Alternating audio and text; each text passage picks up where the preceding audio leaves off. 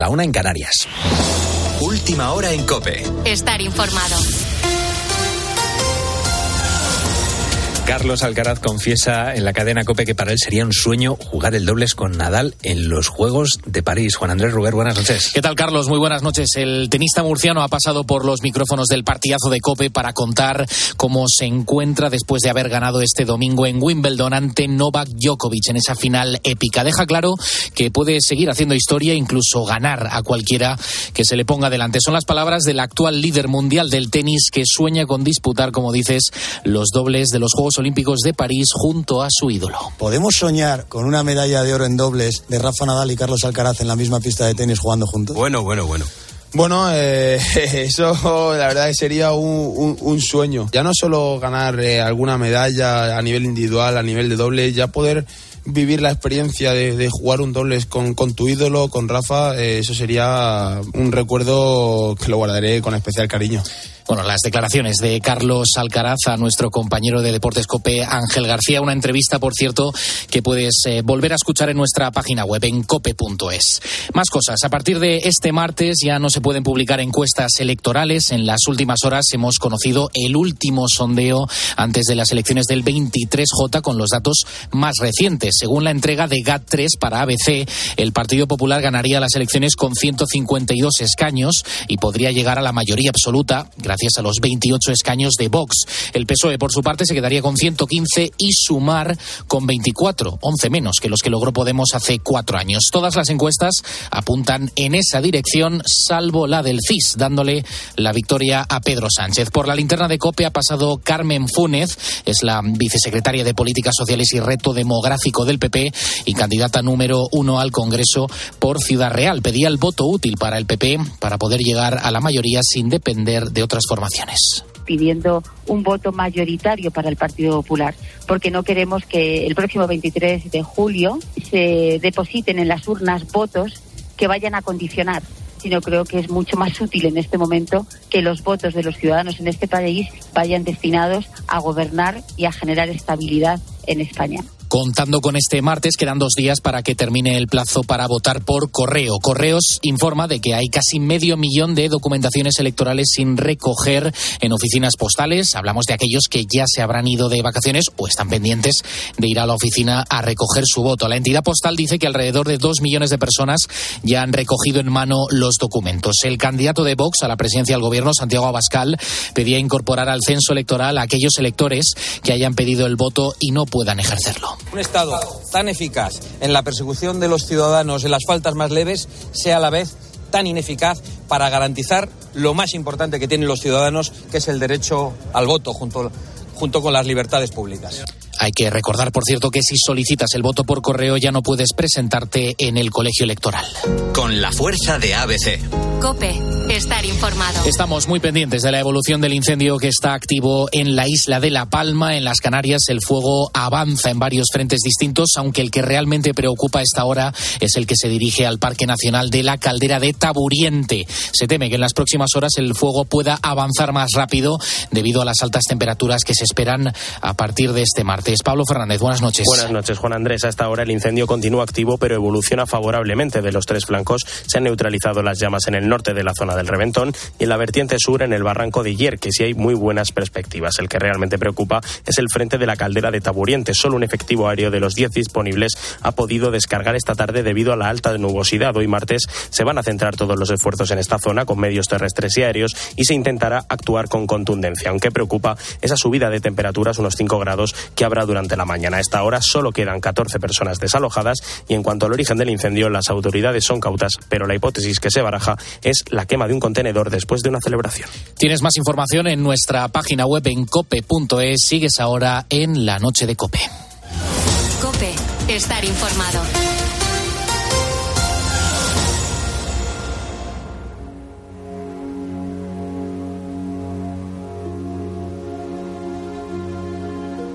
La noche. Beatriz Pérez Otín. Cope, estar informado.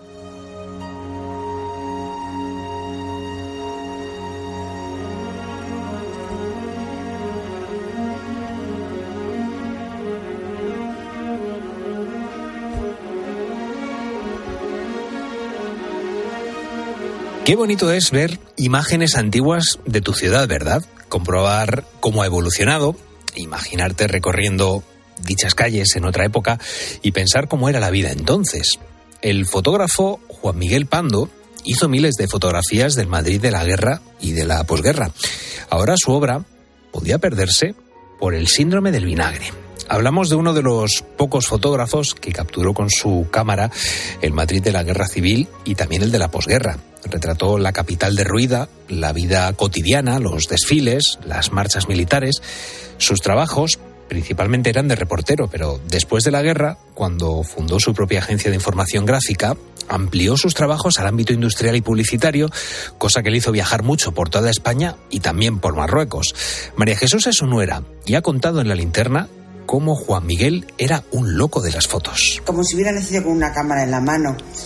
Era un hombre que vivía para la fotografía, sentía la fotografía y la vivía de corazón. Amaba la luz, amaba la, espontaneidad, amaba las cosas naturales, no le gustaba nada eh, ni preparar ni dejar todo como bonito, es la vida como era. Y podríamos seguir disfrutando la fotografía de Juan Miguel si no fuese porque se están perdiendo algunos negativos. Los 136.000 del Instituto del Patrimonio Cultural de España podrían estar en riesgo.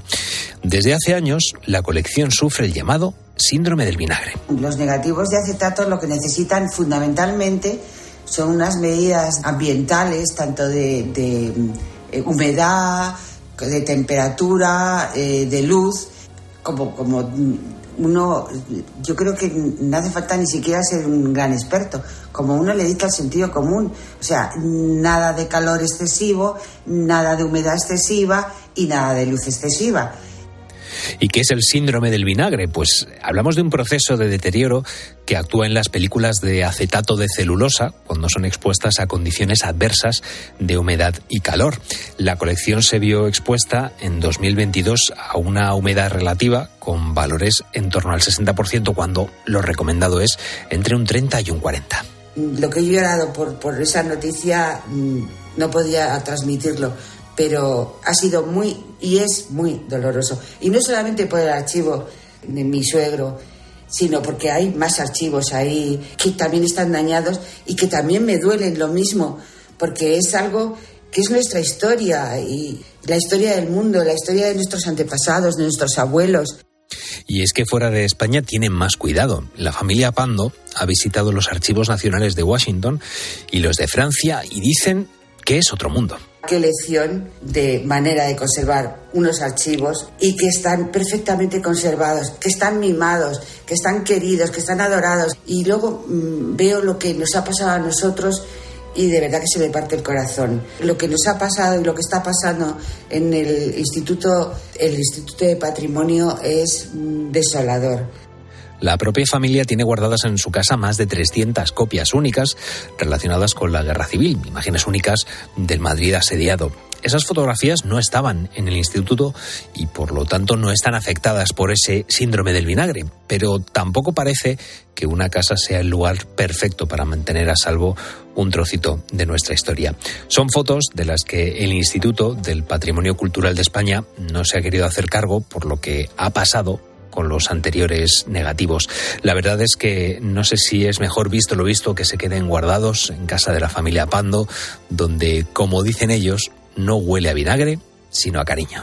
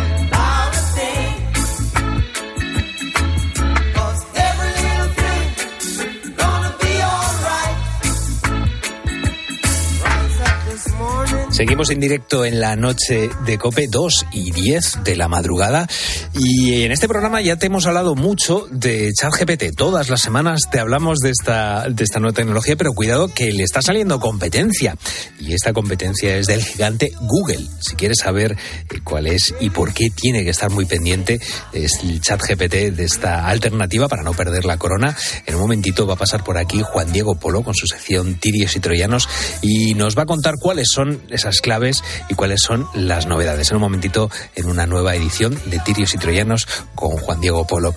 Y bueno, pues eh, contigo, esta madrugada estamos hablando de tatuajes. Eh, hoy se celebró, no, ayer se celebró el Día Internacional del Tatuaje.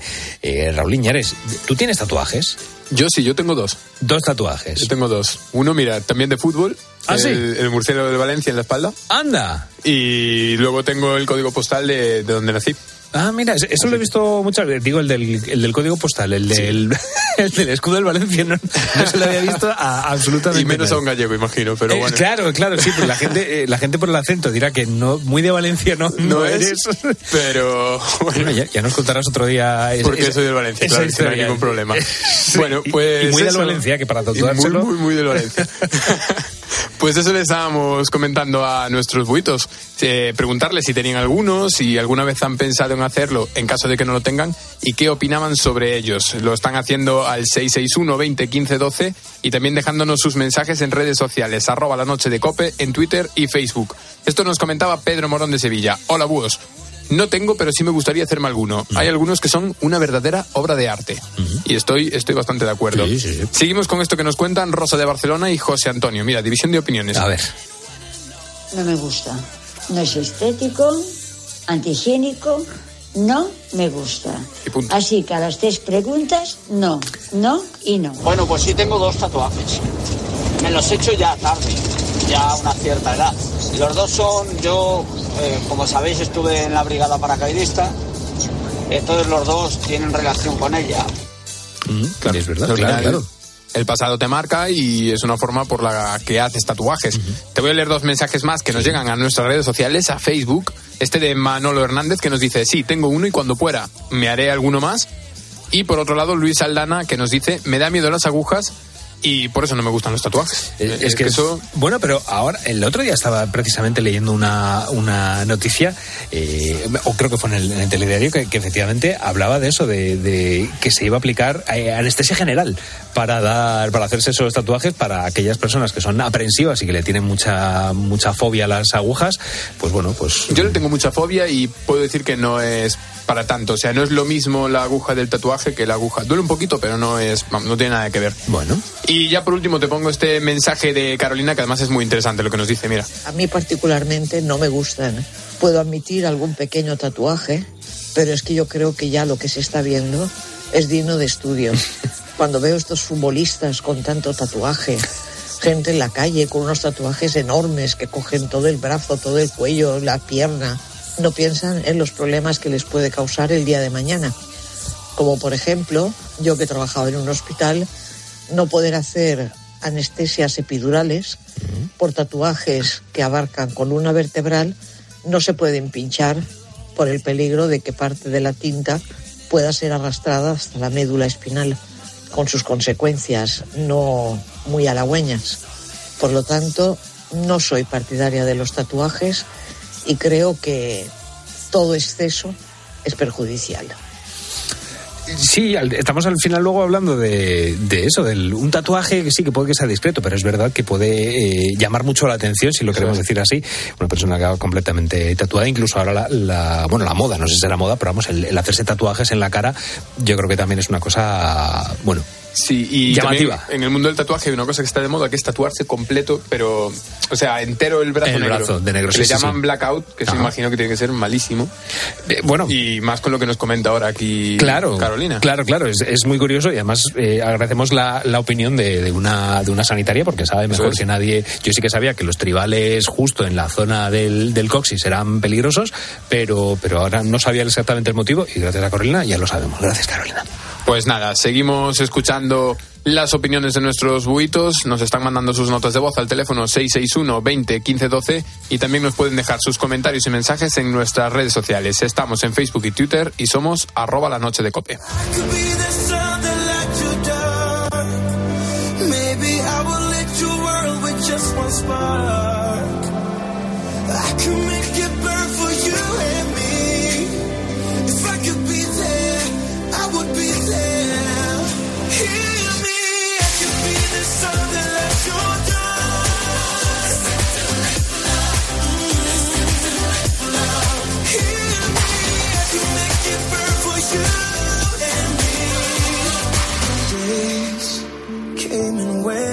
La noche. Beatriz Pérez Otín. Cope. Estar informado. Hay una frase que seguro que has escuchado millones de veces que dice la unión hace la fuerza.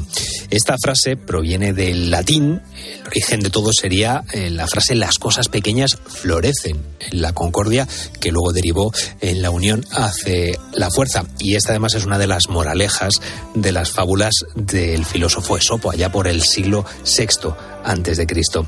Aunque hayamos dado un rodeo temporal muy grande para presentar nuestro siguiente invitado, la esencia es la misma, unirse para conseguir algo. En este caso, conseguir la canción del verano.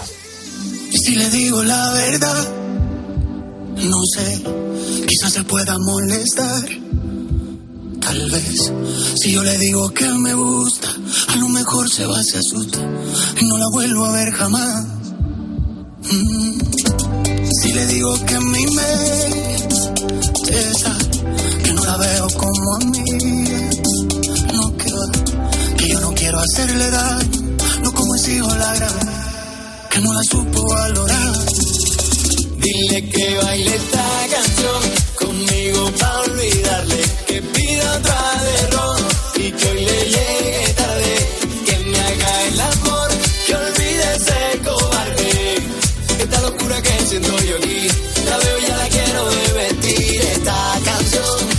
Lo que estamos escuchando es esta canción, la nueva composición de Carlos Baute junto con Tuto Durán, un single que apunta a ser una de las canciones de este verano y que seguro que la bailaría el mismísimo Sopo. Carlos Baute, Tocayo, buenas noches. buenas noches, espero que estén bailando por ahí, un abrazo. ¿Qué tal estás? Bien, bien, eh, ahí con, saboreando la, eh, lo que es el merengue, la bachata, la salsa. Tenía muchas ganas de hacer este tipo de ritmos. Hombre, y en este momento del veranito, pues hombre, sí que pega. Ahora hiciste a principios de año un villancico, ahora no pega mucho, a lo mejor no, no, poner pero el ya, estamos con merengue y es más, inclusive para el disco. Este es uno de los merengues, pero tengo tres por lo menos. Eh, una salsa, eh, bachatas, hay varias. Eh, ¿Qué más tengo por ahí? Un reggae. Bueno. Y sí, sí. Música muy variada. Muy latino y muy movido, sí, señor. Estás preparando eh, un disco que vamos a ver nada en, en septiembre. eh, ya hemos escuchado este primer adelanto, esta canción.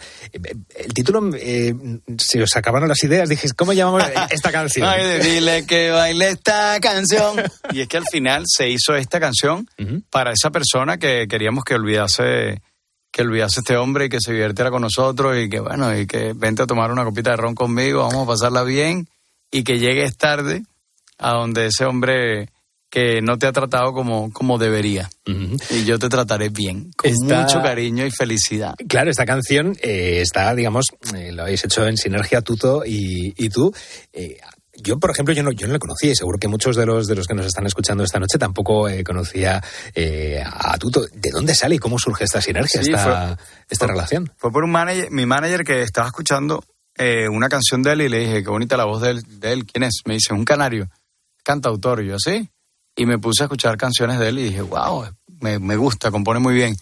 Y, y escuché esta canción que tenía otro nombre eh, y le dije, uff, esta canción la veo en merengue.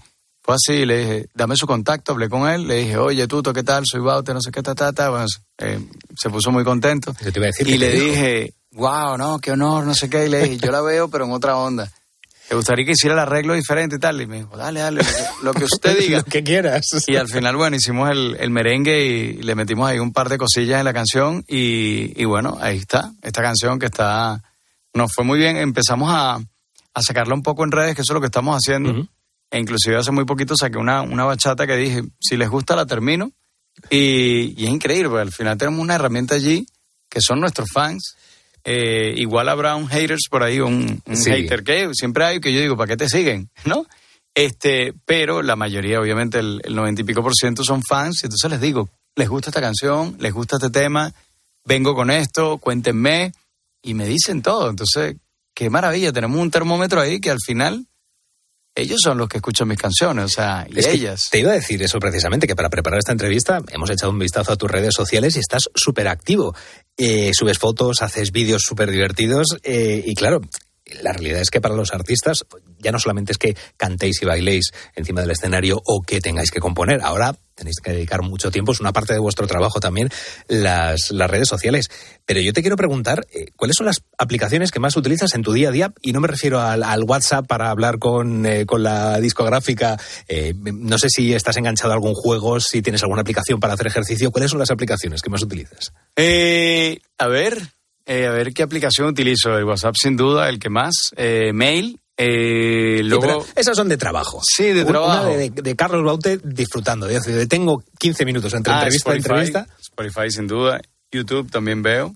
¿Utilizas algún Este, juego? No, juego no. Soy cero de juego. Cero. Este, ¿qué más? Tengo una aplicación, eh, 8 Belts, que es de idiomas. eh, y he retomado el inglés. Lo tenía perdidísimo. Eh, ¿Qué más? Esa es la que más, de las que más utilizo. Y luego está muy bien porque puedes aprender varios idiomas. Ahí tienes para aprender cuatro idiomas. Me encantan los idiomas. Este, ¿qué más? Son las que más utilizo. ¿Y de ejercicio tienes alguna? No. No, ahí yo hago ejercicio y ya está. Yo voy al gimnasio, hago cuatro tonterías, hasta luego. Es que te, te preguntaba por eso porque, eh, si mal no dice Wikipedia, estás eh, pisando ya con la punta de los dedos la frontera de los 50 años, pero yo te veo espectacular. El quinto piso, ya estoy Sí. casi a punto de llegar al quinto piso. Pues yo creo que ha sido una cosa genética. Toda mi vida he hecho deporte. Ah, Mi madre es increíble, tiene 72 años y no tiene un. Bueno, que no estoy en contra del Botox ni nada de eso, pero no tiene nada y es increíble la piel que tiene. Eh, yo igual no la, he heredado, no la he heredado como ella, pero algo salió y, y yo creo que es cuestión de genética. Mi padre era delgado, le decían el flaco. Yo soy flaco. ¿Pero haces mucho ejercicio a la semana, al día o...? No, no, no. Nada. No, no. O sea, máximo 30 minutos, imagínate lo que te digo. Bueno, ya Y más de que lo no, que, que no es mucho, que es 30 minutos, pero no siempre, no. Por ejemplo, la semana pasada, es que hace poquito estábamos, estuvimos en Latinoamérica y llegas reventado. Esa de, de verdad, o sea, digo, levantarme a hacer esto, porque aparte, muchas veces tenemos radio a las 7 de la mañana, una televisión muy puntera, que es un noticiero, seis y media, te levantas, el tráfico es tremendo. México, por ejemplo, 22 millones de personas en una ciudad, de punta a punta es que te puedes tardar dos horas. Entonces te dicen, no, que nos tenemos que levantar hasta ahí. ¿Qué? ¿y qué- ¿Con qué ánimo, con qué fuerza yo voy a un gimnasio? Entonces la gente dice, ¿tú vas a un gimnasio? Y yo, no. Cuando estoy en mi casa y cuando regreso, ahí sí tengo una rutina de levantarme, eh, vestir a mis hijos, levantarme con mi mujer, vestimos a los niños, desayunamos, los llevamos al cole y después del cole inmediatamente vamos al gimnasio. Y ya yo a las nueve y media, diez de la mañana, ya yo estoy listo para componer, para trabajar, para lo que sea. Porque es lo primero que hago, porque digo, si no, es imposible. Si eso lo dejas para después, falso que va. Y yo creo que el gimnasio, aunque voy tres veces a la semana, trato de ir por lo menos tres veces a la semana. Cuatro es récord, cinco es, es casi imposible. Sí, ¿verdad? Pero por lo menos tres veces, salud mental. Salud mental. Hablabas precisamente de, de México. eh, una de las cosas, estábamos hablando antes de bueno de lo que tiene que hacer un artista y una de esas pues es, es la promoción. Hace poco estuviste de promoción en Bolivia y en México. Yo todos estos años em, he escuchado muchas veces, aparte de, de diferentes eh, artistas, que en México la, la música se vive de, de otra manera, eh, que es otra dimensión, que bueno que cuesta explicarlo.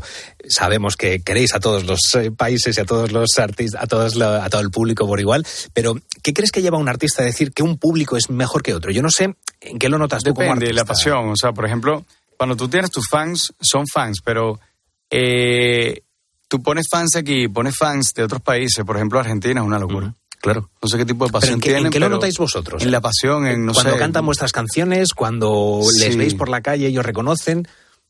Es otra, eh, no sé, eh, es diferente. La pasión del, del argentino, tengo que decir que mucho respeto ante ellos, eh, tienen como, admiran mucho la música, o sea, tienen mucho respeto al, al- al deportista y a la música, pero mucho. Eh, hay otros países que no tanto. Otros países está bien, un cantante listo y se acabó. ya está. Pero no esa devoción a lo mejor. No, no, pero en Argentina tienen mucha devoción, en México también. Es que había escuchado México- En Bolivia, hay otros países también de Latinoamérica, en Perú también, en Ecuador. Hay otros países que no mucho, como te digo, pero... eh, o inclusive a mí me ha impactado mucho, por ejemplo, en el norte del país, de aquí a España, son muy cariñosos, pero son muy respetuosos. Eso no lo ves allá. o sea, allá en Latinoamérica hay países donde todas las ciudades tú dices, no puede ser. Es increíble. Pero es como Andalucía. Andalucía es que te ¡eh, pagarla! Y te arma aquel lío que tú dices, Dios mío, ¿sabes? Que son muy, muy latinos aquí en Andalucía.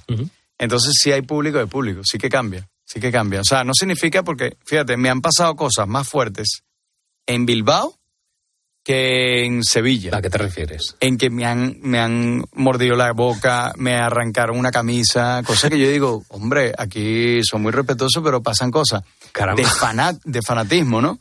Y, y eso me pasó en varios conciertos. física. Bueno, pero que no sé, de, de- de fanatismo, que te Es una locura que yo pensaba que eso podía pasar en Andalucía, Claro. pues me ha pasado en el norte. En el norte, O sea, justo, al contrario de como pensabas. Exactamente. Estabas hablando antes de tus, de tus peques. Te quiero preguntar, claro, tú como padre, ¿cómo consigues equilibrar, eh, claro, una carrera artística tan importante como la tuya, que estás pues, saltando el charco cada dos por tres, que estás en diferentes países haciendo una promoción, haciendo conciertos, haciendo giras? ¿Cómo, cómo consigues equilibrar la vida personal eh, con tu carrera como, como artista? Eh, que, bueno, eh, pues estabas hablando antes de que dejas a los peques en el cole, luego irás a recogerlos, pero claro, eh, ¿entienden ellos la popularidad de, de su padre? No, no, no. O sea, ellos, o sea, tal vez el de seis añitos empieza, ya sabe que soy, que soy músico, que soy cantante, que vivo de eso. Eh, la de tres años, ni idea. O sea, nada. Y la de cinco años, más o menos. Eh, inclusive le gusta la música.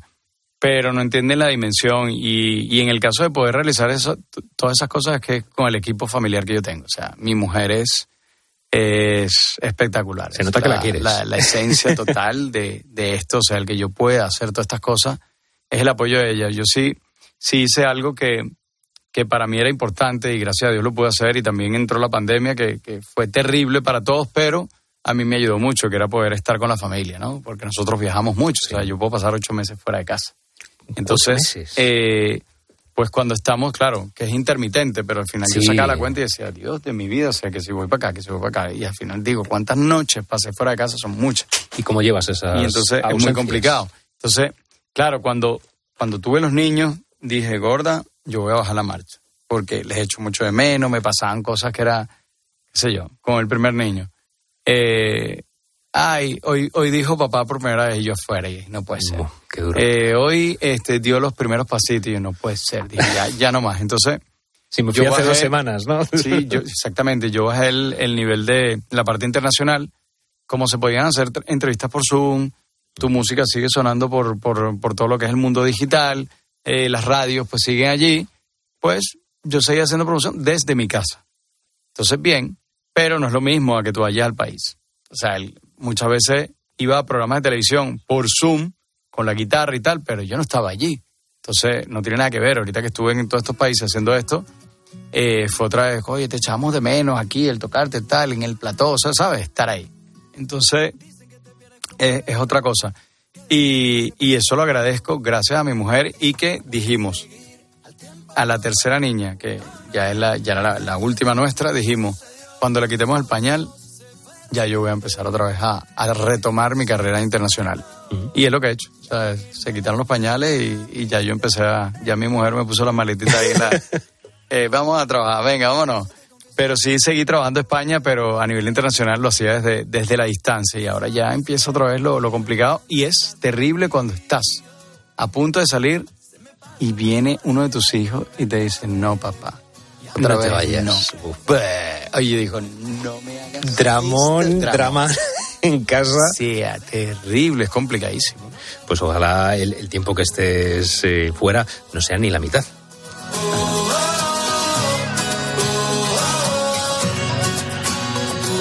Es algo que va, te llega y te da, que te sube y que te va, que no puedes frenar. Por más que lo intentes, no puedes salir. Mientes, si dices lo contrario a lo que sientes sin ti. Lo que fuimos ya terminó y yo quiero escribirte lo que siento. Sabes que me olvido cuando estás conmigo. Se me pasan las horas que hay por volverte a ver. Seguimos en directo en la noche de Cope con Carlos Baute. Eh, estábamos hablando, bueno, de, de esas situaciones tan, tan complicadas cuando te vas. Te quiero preguntar qué te ha dado y qué no te ha dado la música en todo este tiempo. Lo que te ha dado, me imagino que será, será fácil contestar, pero claro, lo que todavía, quiero decir, no te ha dado. Eh, que no me ha dado la música muchas cosas. O sea, yo no paro de soñar y no paro de tener, eh, de hacer canciones y con la meta de que siga llegando a muchas ciudades y muchos países latinoamericanos, obviamente, y que siga conectando con mi música. O sea, para mí es una pasión componer. O sea, lo que más disfruto yo de la música es componer. Entonces, cada vez que yo hago una canción, digo, ojalá conecte con la gente y que la hagan suya. O sea, eso para mí es lo que me llena. Listo. Y cuando yo estoy en un concierto y yo veo gente bailando, veo gente que se agarra la mano en ese momento cuando suena la canción, o sea, un besito, o se miran a los ojos, y digo, wow, esa canción tuvo algo que ver con ellos, ¿no? Y eso es bonito. Entonces a mí como compositor, eso me llena. Así que espero que, que, que sean muchas las cosas que me falte por, por llenar, porque significa que seguiré soñando. Bueno, significa que sigues en la, en, bueno, en este sueño, en este sueño que estás cumpliendo. Eh, te, te- antes estabas hablando de, tu familia. Yo te quiero preguntar qué relación tienes con la prensa del corazón, porque es una, es una relación eh, algo simbiótica, ¿no? En cierta manera, sí que la, gente que vivís eh, con, bueno, de cara al público en la fama, muchas veces os pueden perjudicar mucho la gente de la prensa rosa, pero por otro lado, eh, pues puede ser, ya digo, una relación simbiótica en la que haya, digamos, un beneficio mutuo, que tú puedas vender una exclusiva, que puedas contar eh, cosas de las que tú decidas de tu vida privada. ¿Cómo te llevas con el mundo rosa?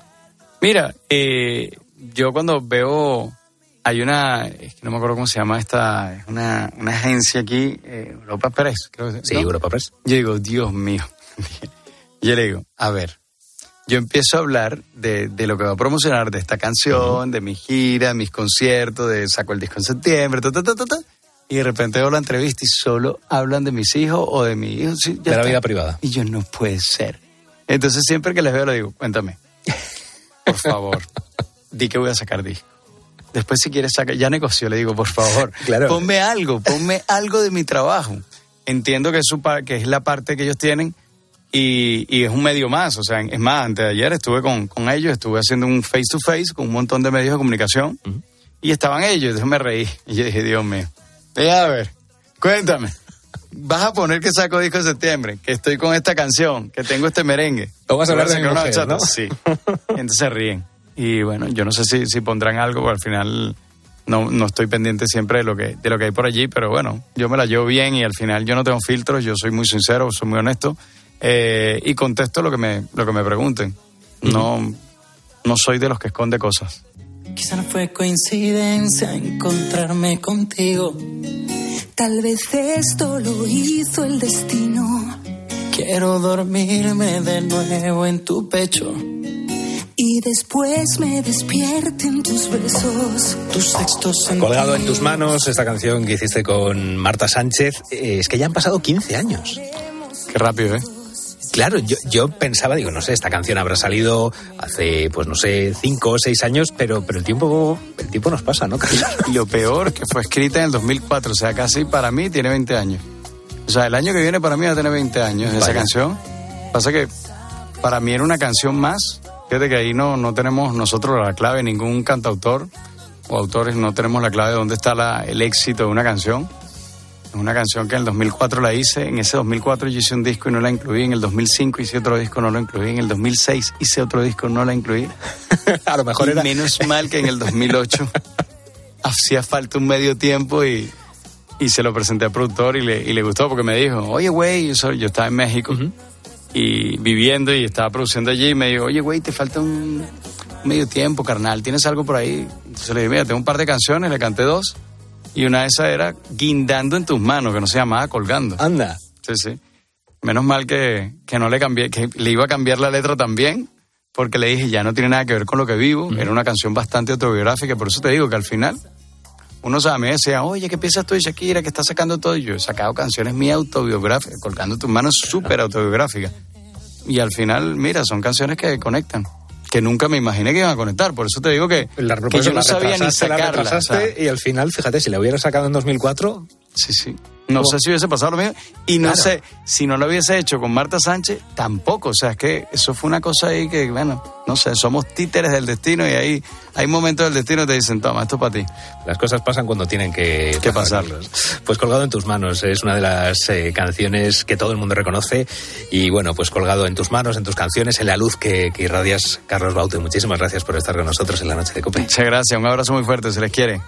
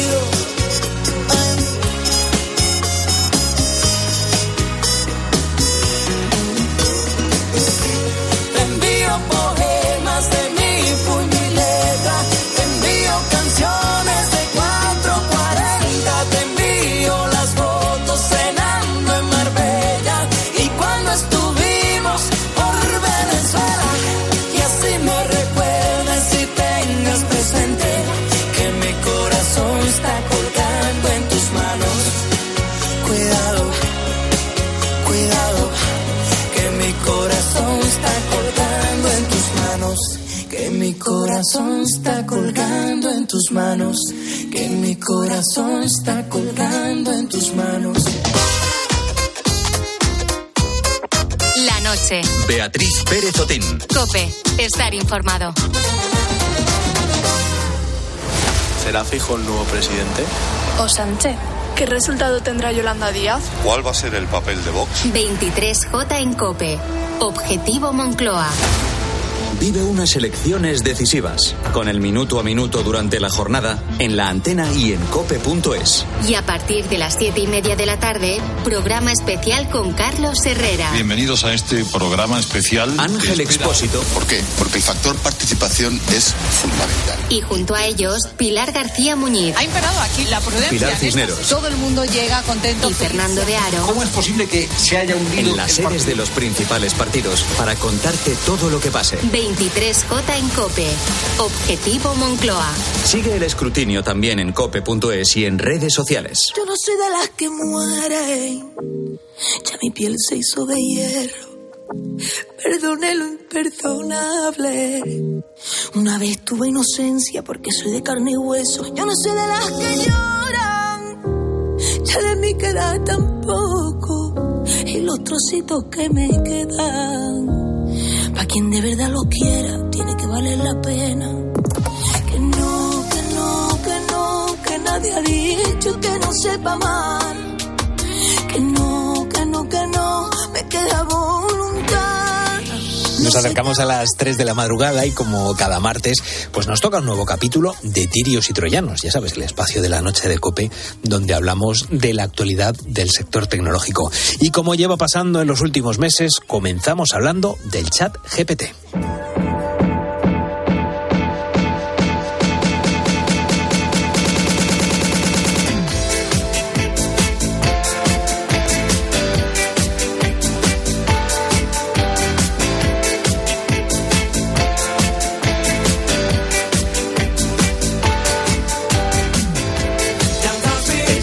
Que se ha convertido en la aplicación del momento y es que, bueno, es una herramienta que escribe sobre absolutamente cualquier cosa que le pidas, aunque poco a poco, bueno, le van saliendo enemigos y también le está saliendo competencia, porque Google ha querido implementar el suyo propio y además, eh, bueno, se están desarrollando sistemas que detectan si el texto se ha generado eh, con chat GPT o no, aunque bueno, todavía con algunos fallos. Para hablar sobre la inteligencia artificial y otras novedades que nos deja la actualidad tecnológica, tenemos como siempre a nuestro, eh, nuestro querido tecnobúho, Juan Diego Polo, editor del portal de noticias What's New. Muy buenas noches, Juan Diego, para que veas, vengo de vacaciones y estoy todavía con la lengua oxidada que no sé ni cómo presentarte. ¿Qué tal estás?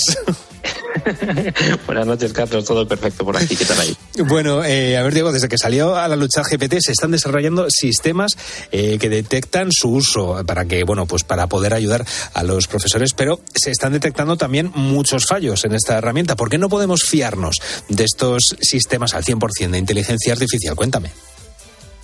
El chat GPT lo que hace es generar texto relativamente sencillo por defecto, si no le pedimos lo contrario.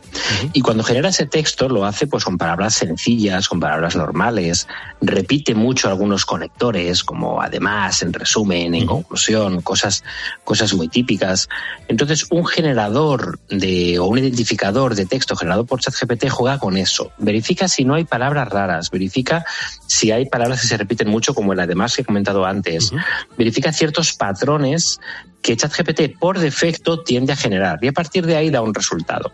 ¿Cuál es el problema? que si yo a ChatGPT le pido que me genere texto más sofisticado o con tono sarcástico o con palabras complicadas o peor aún, le meto textos creados por mí y le digo que genere texto con el mismo estilo, esos identificadores que detectan el uso de ChatGPT van a fallar mucho, pero no solamente para decir que un texto generado por ChatGPT eh, ha sido generado por un, por un humano, sino al contrario también. Puede ser que una persona haya escrito un texto y estos identificadores me digan que lo ha escrito ChatGPT, que es peor todavía. Claro. Con lo cual, exacto, imagínate un alumno que hace su trabajo, se lo entrega al profesor, el profesor va a utilizar un identificador y te dice, oye, esto lo ha hecho ChatGPT y el alumno, bueno, no, lo he hecho yo. Claro. eso, eso puede pasar. Lo que pasaba en su momento cuando utilizábamos el, el rincón del vago y eh, de estas herramientas más o menos eh, éticas a la hora de hacer los trabajos en el, en el instituto. Lo que pasa es que esto, bueno, es más o menos lo mismo, pero ya siglo XXI. Exacto, exacto, y mucho más complicado, porque estos identificadores son muy básicos. ChatGPT es mucho más sofisticado que los identificadores de ChatGPT. Con lo cual, fiarse de un identificador ChatGPT es realmente eh, jugar a la lotería y, puede acabar en peligro pues tu reputación, la relación que tienes con tus alumnos, en fin, un caos. Y lo que decía al principio es que parece que, bueno, ChatGPT tiene muchos enemigos, pero también eh, va apareciendo competencias. Y Google ya había desarrollado eh, su propio sistema eh, nombrado BARD. Eh, ahora, pues bueno, eh, hay una última actualización que quiere dar un, gran salto. ¿Qué diferencia hay entre ChatGPT y BARD? Y bueno, ¿qué novedades trae esta, esta aplicación de Google? Las diferencias a nivel de usuario son pocas, porque al fin y al cabo lo que tenemos que hacer es hacer una pregunta, esperar una respuesta. Pero, por ejemplo, si yo tengo un texto y quiero que me haga un resumen, pues a veces ChatGPT, generalmente la versión de pago, funciona mejor que la de Google Bard gratuito. Google BART ahora ha presentado una nueva versión que, por un lado, está disponible en más de 40 idiomas, incluyendo español, árabe, chino, alemán, todos. Y ha adaptado cultural, lingüísticamente, los entornos donde opera. De manera que cuando lo ejecutamos desde bart.google.com aquí en España, pues reacciona de una manera teniendo en cuenta que estamos en España. Incluye nuevas funcionalidades como la capacidad de escuchar las respuestas en audio, eh, y eso va a ayudar en muchísimos aspectos, casi lo va a transformar en una especie de, Alexa súper inteligente. Permite controlar el tono y el estilo, es decir, podemos decirle que las respuestas las haga sencillas, largas, cortas, profesionales, informales. Aunque por mis pruebas, si por ejemplo le decimos a Google que sea sarcástico, eh, lo va a hacer mejor ChatGPT que Google. O si le decimos que utilice humor negro, lo va a hacer mejor ChatGPT que Google. Pero bueno, es cuestión de tiempo. Igual ahora es así, dentro de un mes. Google con la, herramienta, con la herramienta tan potente que es, tengo la sensación de que en, nada, en, menos de un año incluso, si, si, sigue invirtiendo en este tipo de, herramienta, Google, que lo tenemos absolutamente como motor de búsqueda en todos los teléfonos móviles, eh, en todos los navegadores, entiendo que al final, mm, no sé si me aventuro, eh, acabará adelantando a, a ChatGPT. Seguramente sí. Al fin y al cabo, por un lado tenemos eh, trabajar en la naturalidad de lo que dice, que eso es importante. Y por otro tenemos la fiabilidad de lo que dice. La fiabilidad va a depender de los, de los textos con los cuales ha sido entrenado. ChatGPT ha sido entrenado con muchísimos textos, unos de una forma más legal y otros de una forma menos, pero Google tiene una cantidad de información que es, es enormemente absurda con lo cual el tiempo dirá si realmente Google prefiere que el buscador acabe eh, diversificando y transformándose en un Google BART o si prefiere tener dos productos separados como hasta ahora.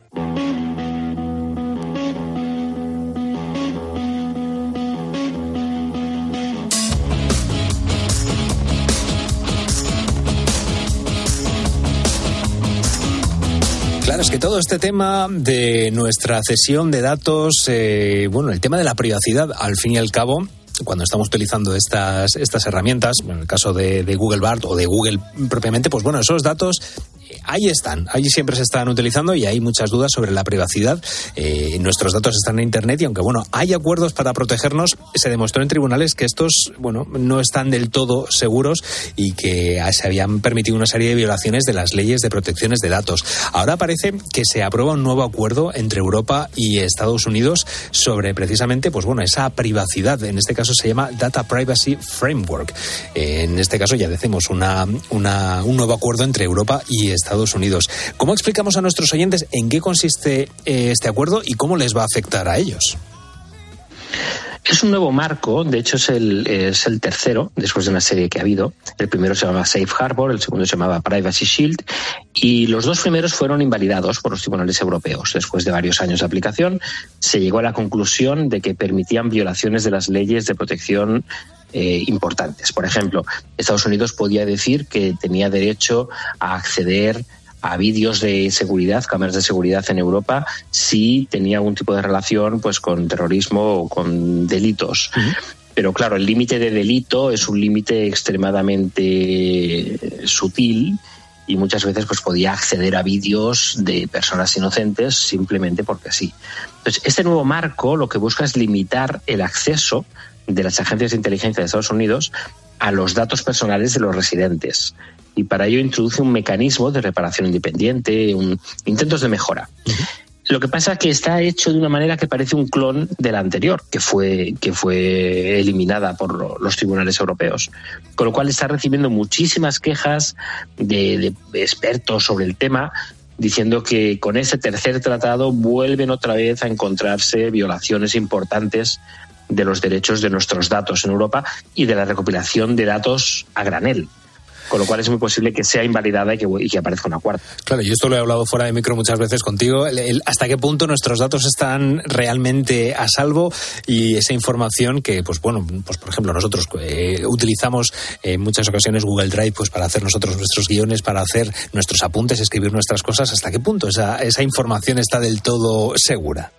Ellos dicen, en el caso, por ejemplo, de Google Drive, pues Google dice que efectivamente nuestros datos están allí súper protegidos, pero siempre tenemos que tener en cuenta, cuando una aplicación dice que está cifrada de extremo a extremo, esa, esa descripción que puede resultar muy confusa para la mayoría de la gente, pero significa que aunque ellos quieran no podrían acceder a nuestros datos. Porque Google Drive es un disco duro que está en Internet si está cifrado de extremo a extremo, aunque la, el FBI le pida a Google datos de nuestro Google Drive, si estuviese cifrado de extremo a extremo no podría hacerlo técnicamente hablando. Entonces, aunque ellos digan que hay cierta protección, que está protegida, si no está protegida de extremo a extremo y el FBI o el gobierno pide esa información porque dice que hay un atentado que va a ocurrir dentro de una semana, nuestros datos van a volar y, se van a transferir y van a rodar entre, entre un inspector y otro. Con lo cual, yo recomiendo que siempre nos fijemos en ese tema, en si estás cifrado de extremo a extremo, porque es lo único que nos va a garantizar que nuestros datos realmente no van a ser violados ni aquí, ni en Estados Unidos, ni en ningún lado.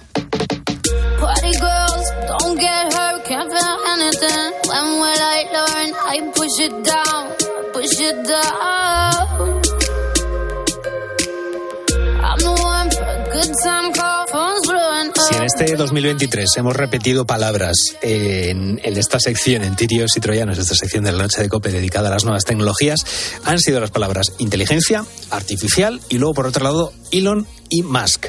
Eh, yo creo que son como eh, si hubiera un, resumen del, año, de la noche de, COPE, eh, la, palabra sería inteligencia artificial, lo típico, ¿no? Que hace la, RAE al final del año, de elegir la palabra del año. Pues yo creo que este va a ser inteligencia artificial y si hubiera una, una revista con una portada sería Elon Musk, porque todas las semanas hablamos de, él. Em, en este caso, vamos a hablar, bueno, de, lo hemos hablado otras, otras semanas, que, que Elon Musk, pues bueno, que tiene fama de ser un copiota, ¿no? Por decirlo de alguna manera. Copia empresas, consigue eh, crear la suya propia y que tenga éxito. Y ahora además se juntan estas dos cosas, porque Elon Musk eh, se adentra en el mundo de la inteligencia artificial. ¿Qué pretende en este caso Elon Musk eh, entrando en este, en este sector? Él no es un novato en el sector, él tiene mucho conocimiento sobre, sobre el asunto y lo que quiere esta vez es crear una empresa que se llama XAI, que es una nueva empresa de inteligencia artificial que de momento tiene muy pocos datos, porque lo único que ha comentado hace pocos días fue que quieren crear una inteligencia artificial que será usada para resolver problemas complejos y descubrir nuevos conocimientos sobre el mundo en el que vivimos. Esta ha sido la definición. Es decir, entramos en el mundo de la metafísica. Él quiere una inteligencia artificial, una especie de, de, de chat GPT, pero que diga verdades sobre el mundo en el que vivimos y que nosotros desconocemos. Cuando le han preguntado que dé ejemplos, ejemplos de qué tipo de respuestas pueden, pues ha dicho cosas del estilo, pues si, si, vivimos en una simulación o no, o por qué no encontramos vida extraterrestre, habiendo tantísimos planetas y tantas estrellas. O sea, cosas que, para nosotros han formado partes de nuestro día a día, la, duda existencial que nos lleva arrastrando desde hace siglos a la humanidad, pues hay que crear una IA que ayude a resolver ese tipo de dudas y para eso ha contratado a expertos profesionales pues que han trabajado en, en Google, en OpenAI, en Microsoft, en Tesla, bueno, de todos los sitios.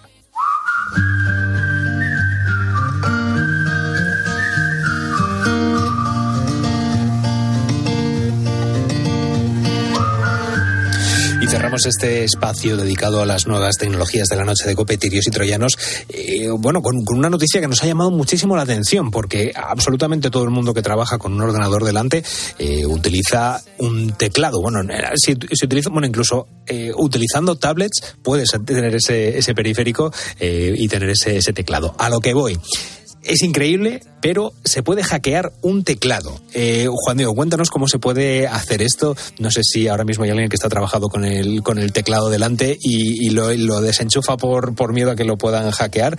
Eh, cuéntanos esta noticia que habéis, que habéis contado en, What's New, eh, este hackeo de, del teclado.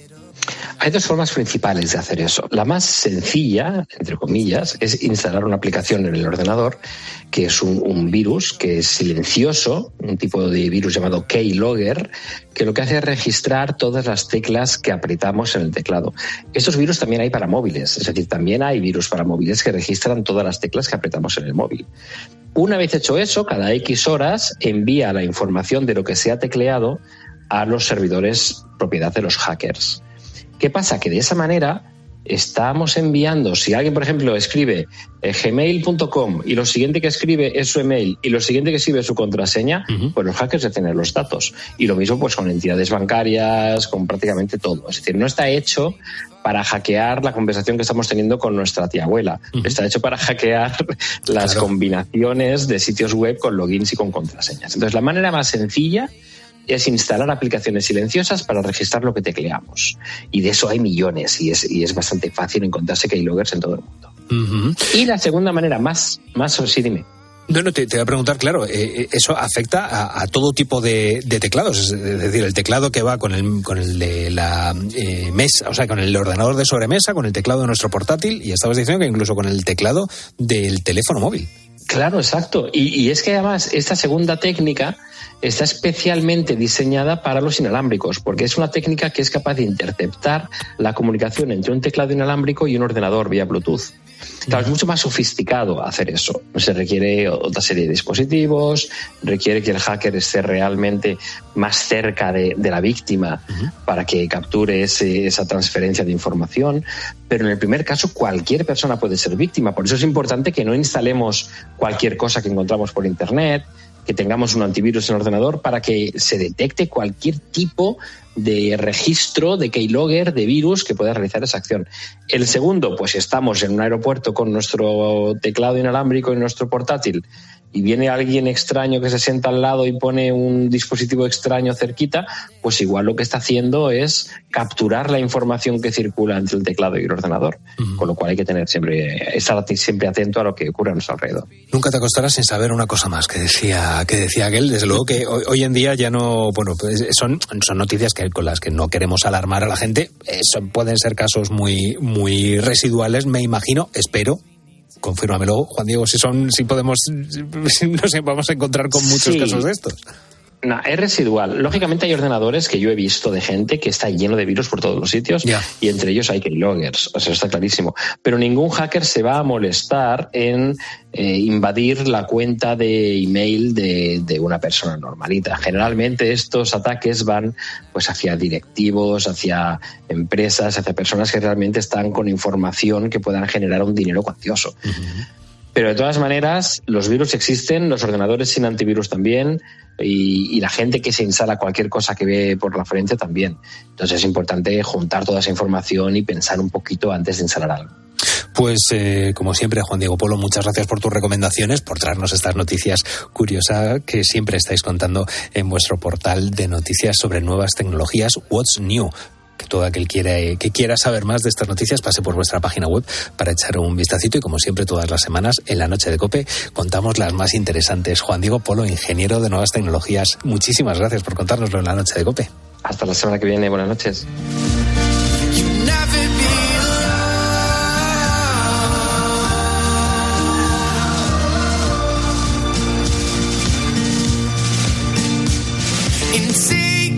a piece of my heart and make it all your own.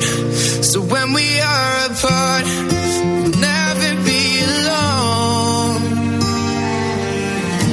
You'll never be alone. La noche. Beatriz Pérez Otín. Cope, estar informado.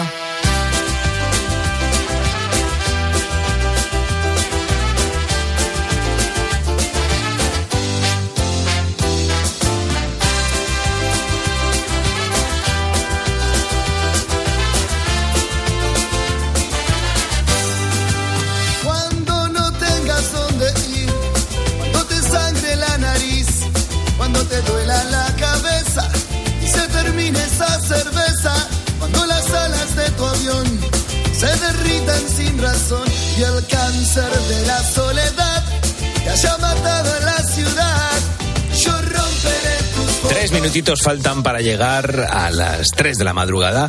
Eh, estamos escuchando a la mosca porque en un momentito vamos a hablar precisamente de cómo mantenerlas a raya con nuestra querida Begoña Pérez, la ordenatriz. Pero antes de eso, pues toca escuchar a unos cuantos oyentes. Raúl Iñares, buenas noches. Buenas noches. Pues mira, vamos con ello. Vamos con Carlos de Toledo, que nos cuenta cuáles tiene él y por qué le gustan tanto. Tatuajes sí llevo, pues llevo así como cinco o seis. Llevo a mi perro tatuado en el antebrazo, luego un indio detrás de mi perro, luego la pierna un cantinflas, un nombre en japonés, luego la foto de mi hijo en el brazo y luego mi nombre en el otro brazo. Y sí, sí, llevo, llevo tatuajes y, y los que me quedan por hacerme porque a mí me gusta el arte y ahora se han convertido en, en arte, no como antes cuando eran los tatuajes, como digo yo, talegueros y esas cosas. Ahora son un arte y sí pienso hacerme alguno más. Y si antes escuchábamos a un futbolero del Atleti como es Ángel, ahora escuchamos a David. Yo tengo dos tatuajes, uno en cada brazo. Uno pone AUPA Atleti y otro es el escudo anterior, el que va a volver con Neptuno. Vamos, que se nota de qué equipo soy. Me parecen bien los, los tatuajes, pero sin abusar. Sitios discretos y que no te pueda, que no se, que no te puedan fastidiar tu, tu imagen a diario. Pues seguimos oyendo las respuestas de nuestros oyentes a las preguntas de si tienen tatuajes, de si tienen pensado hacerlo y de qué opinan sobre ellos. Pueden mandar sus notas de voz al 661 20 15 12 y dejarnos su mensaje en redes sociales, arroba la noche de cope en Twitter y Facebook.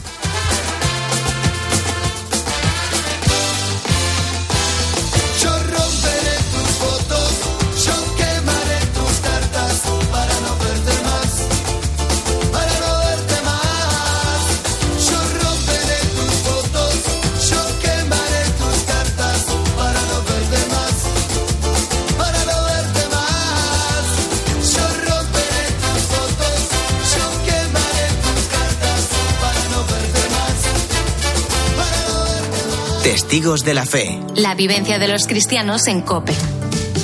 Calixto Rivero, miembro de la Renovación Carismática Católica. Bueno, pues eh, la verdad que en en diferencia a cualquier otro movimiento de la Iglesia Católica, eh, no hay un fundador como tal, una persona concreta, sino que el fundador es el Espíritu Santo, que suscitó pues grupos de oración, eh, pues al final dentro de la Iglesia Católica, en la que bueno pues se fue viviendo un nuevo Pentecostés dentro de la Iglesia Católica y también llegó a España. Así que es un movimiento fundado por el Espíritu Santo, que no es poco.